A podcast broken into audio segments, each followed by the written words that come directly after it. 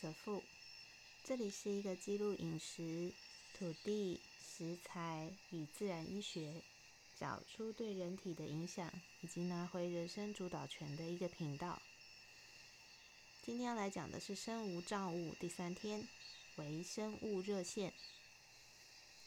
早上为了要测试长时间间歇性断食与黑种草油空腹有没有办法搭配到一个哦不太会拉肚子的状态，所以我把一早起床空腹喝黑种草油的这个设定往后延，延到大概下午三点，呃有空闲的时候我才开始喝油。为什么要做这样子的一个决定呢？因为我想要看看是不是喝完油之后，如果半小时再来进行呃吃饭啊或是进食的动作的话，拉肚子的情况就会消失。于是我就大概三点左右开始喝黑种草油十 CC，之后空腹去整理今天刚到的生菜。啊，这个生菜其实是我去看过农场之后的第一次订购。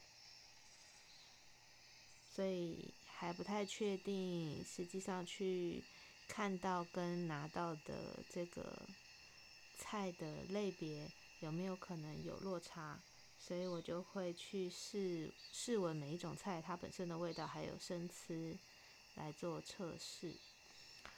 不过没想到，我才刚闻到紫红橡木，马上就接到热线，而且是一直打，一直打，一直吵着说他们要吃饭，要吃饭。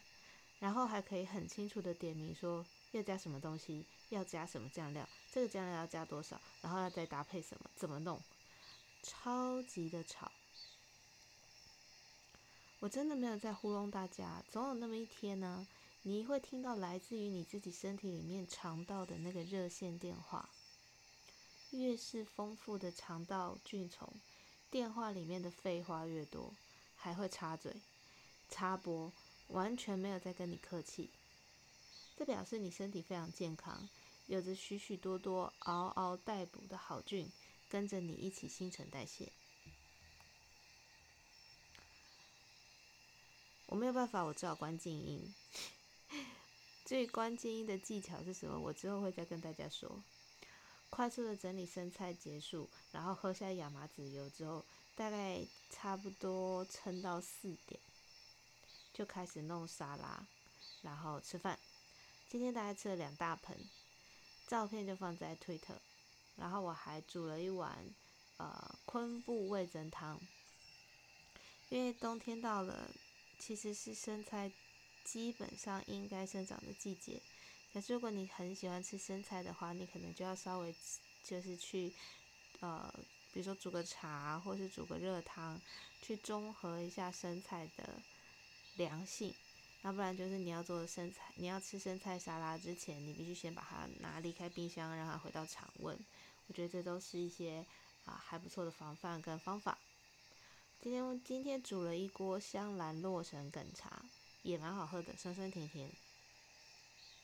然后运动的时间是六点到六点半。